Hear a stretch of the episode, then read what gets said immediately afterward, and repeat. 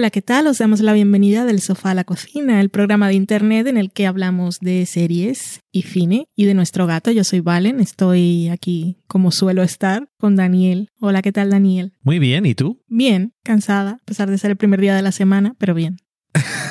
es muy duro esto del curro, la verdad. Un poquito. Venimos hoy a hablar de una serie. Antes quería mandar un abrazo a nuestros amigos, amigas y amigues de Argentina, estar pasándolo un poco mal después del resultado de las elecciones. He pensado mucho en ello. Mm. Así que ánimo y que sea leve. Venimos a hablar de una serie de FX de los creadores de DOA que se llama, en español le han puesto Asesinato en el fin del mundo y es traducción literal, que es A Murder at the End of the World. Em, es una miniserie de siete episodios y como decíamos está creada por los responsables de DOA y otras cosas como sus películas, como Another Air y esas cosas, que me sé perfectamente el nombre de ella, no es que esté dándole vueltas, es Brit Marlin, pero mientras tanto estaba buscando de su compañero, que el pobre siempre se me olvida y lo voy a pronunciar mal, pero se llama Sal Batmangli, correcto.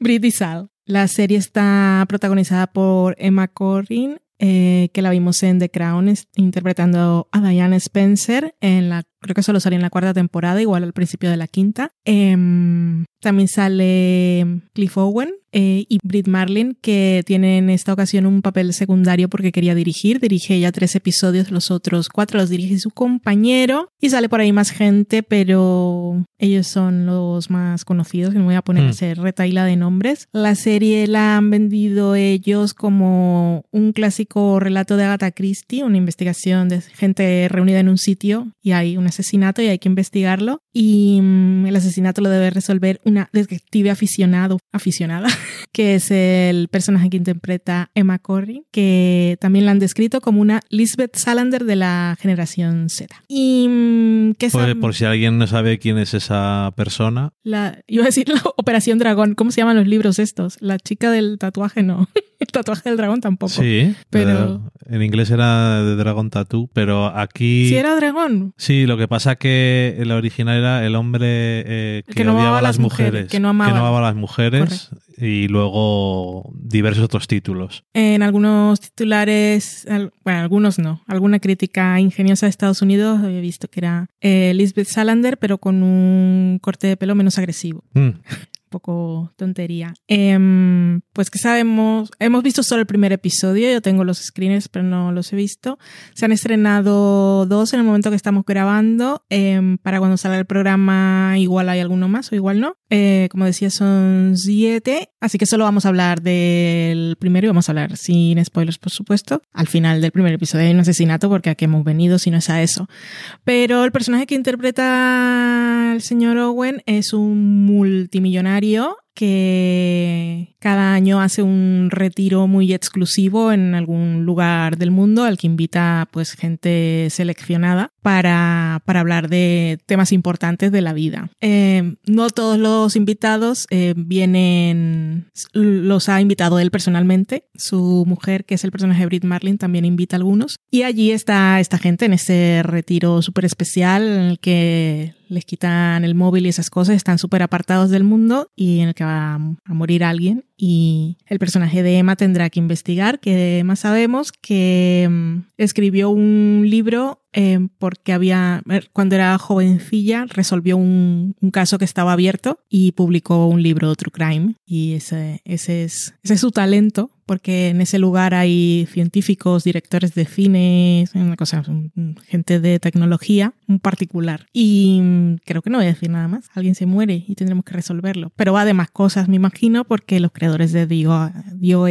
así y, y ya está. Mm. Nos cuentan bastante de, bastante no, pero nos cuentan algo de contexto del pasado de el personaje de Emma que se llama Darby en ese primer episodio y tampoco os lo voy a decir porque ya os lo contará ella. Aunque empieza con eso. Sí, sí, pero... Mm. bueno, es como lo del libro, cómo resuelve el caso y qué caso es y esas cosas. Y alguna otra relación con otro personaje que hay por ahí. Y en el primer episodio se sugieren cosas y está bien. Por ahora no es súper misterioso, cosas súper raras que pasaba en DOA, que era así como muy enigmático. Ya no hablamos de la segunda temporada y el pulpo, inolvidable, pero pues eso. Es como llega después de... ¿Y cómo se llama? El Glass Onion y estas cosas, como que estamos ahí en esa onda de misterios y tal, aunque no tiene comedia esta, para nada, por ahora, ese primer episodio. Te cedo la palabra. Pues el primer episodio está bien. Eh, es un clásico en el sentido de eh, lo que decías tú, que están en, en, Islandia en un hotel que no están más que ellos y ahí es donde sucede y es el clásico de en algún momento tendrá, tendrá que decir alguien vamos a reunirnos todos en una biblioteca o algo así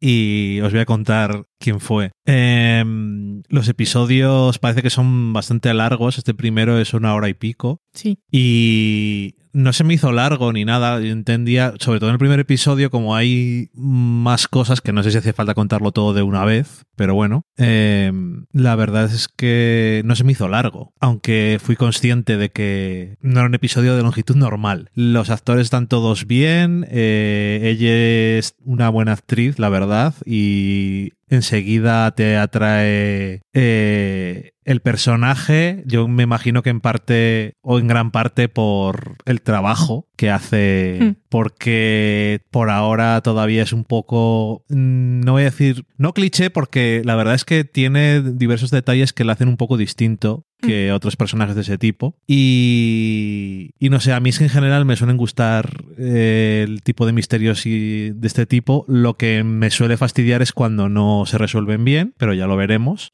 Yo ya te dije, cuando se acabó el primer episodio, digo, yo eh, digo que el misterio es esto. Entonces, si es eso... Yo te dije, eso es muy navaja. Sí. Pero si es eso, por lo menos tiene sentido, ¿no? Que luego ves otras cosas que dices, esto se han sacado de la manga y a mí eso es lo que menos me gusta, ¿no? Que se saquen las cosas de la manga. Eh, aunque la hayan hecho el dúo este, que la mayoría de las cosas que ha hecho son bastante de ciencia ficción y fantasía, esto parece realista. Sí. De hecho, incluso la tecnología que hay no es tan... ¿Qué locuras estáis inventando? Esto en tres años bueno, igual. Y los en ricos un año, seguro que lo tienen ya. En un año o igual ya existe. O sea, tampoco es. O sea, un detalle que es una chorrada, pero en un momento del episodio le mandan una cosa al móvil.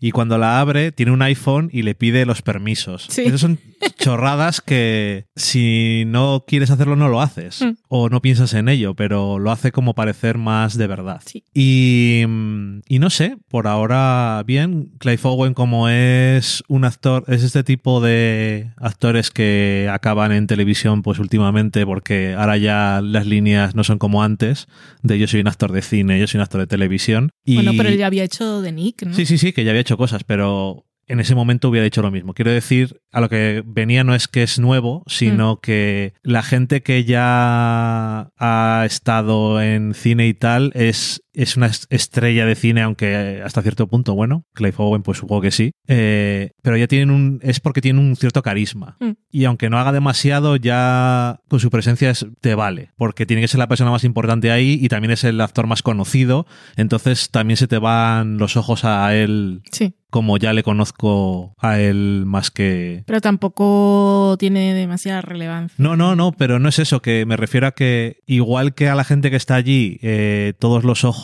están en él porque es la persona más importante, aunque sabemos que para algunos no lo es, eh, también el espectador pues se fija más en Mm. él porque le conoces. Mm. Y yo creo que eso está bien. El sitio donde se desarrolla pues parece curioso. Eh, es un hotel de super lujo y alta tecnología, pero en medio de la nada en Islandia. Y supongo que puede ser interesante a ver cómo lo usan y demás, que por ahora tampoco lo han usado demasiado porque acaba de empezar. Que yo siempre que veo cosas de estas de, de este tipo me recuerda a The Thing, a la de Carpenter. Ya, el frío. Lo del frío, esto no va de eso, pero siempre me acuerdo. Eso es la locura del aislamiento también. Mm. Y la escena que más me gustó a mí fue precisamente la de cuando se encuentran todos por primera vez en el retiro, en la cena, porque me pareció súper estimulante y muy inteligente la cómo está dirigida, cómo te va mostrando relaciones entre los personajes, Em, algunas reacciones que no sabes muy bien que son después las entiendes mejor. Y mm, sin esa parte no es nada expositiva, así como cuando te cuentan literal, porque ella está leyendo un libro, por ejemplo, cuando te cuenta lo de su pasado, eh, ahí está muy bien. También su, un poco su, no, no sé hasta qué punto eh, está bien juzgar, emitir este juicio, pero eh, sentí yo un poco la inseguridad de Darby de, en un momento de no sé por qué me han invitado, no sé qué hago aquí. Como de esta, toda esta gente parece que tiene una función eh, y yo pues he escrito un libro True Crime.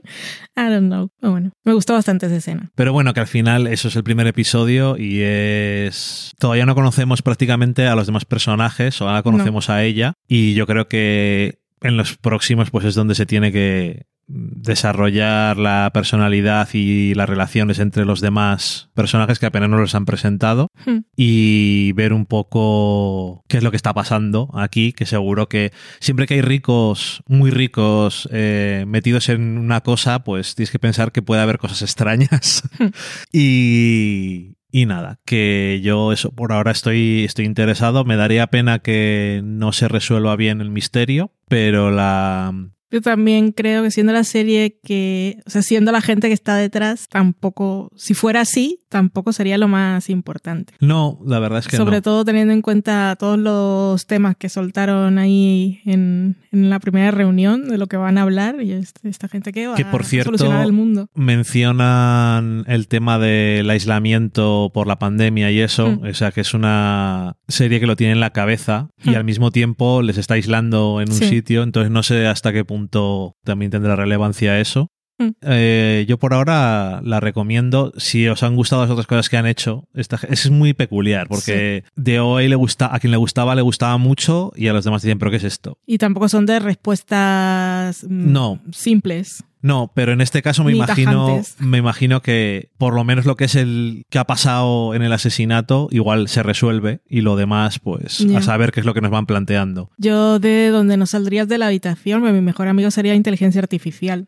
Mm, Pues hablando, preguntándole cosas y no, no, a ti no, no sé voy a si- salir de aquí. no sé si te invitarían porque dice no creo que vaya a participar demasiado. Leave me alone. Em, pues nada, ahí está. Igual vosotros ya habéis visto también el segundo. Nosotras seguiremos con ella, con la calma, porque son episodios largos. Y antes de terminar, creo que he usado mal pronombre alguna vez porque no estoy segura. Emma Corrin es non-binary, pero no sé si también se identifica con she o es solamente they. Así que No si- lo sé. Si he usado mal el pronombre, pues nada, que no lo hagáis vosotros también. Yo le he oído eh, ser referido como them, they, them Sí, en inglés. sí. Entonces entiendo que lo ha dicho que es no, eso. no, sí, pero- yo sé, yo sé que por, pero como a veces eh, usan they them, pero también alguno de los otros. En este caso no, y que simplemente se me fue. Así que así me lo recuerdo yo y que, que lo tengáis en la cabeza. Ujú. Y ya está. Asesinato en el fin del mundo. Adiós. Siempre igual, vale. Dije que estaba en Disney Plus. No sé si lo he dicho, pero ahí no, está. adiós. Adiós.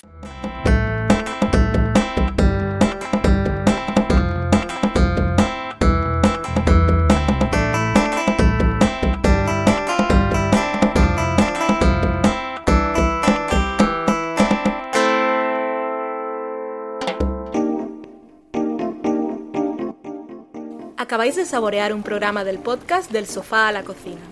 Para prepararlo hemos usado los siguientes ingredientes.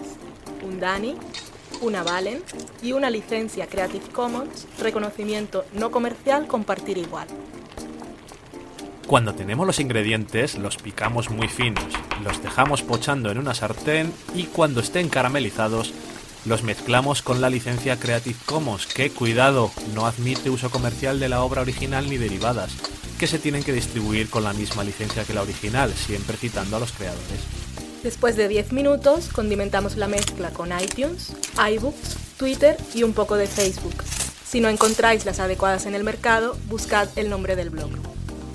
A continuación, introducimos en el horno y, después de 30 minutos, lo servimos aderezado con música distribuida con licencia Creative Commons a través de Jamendo.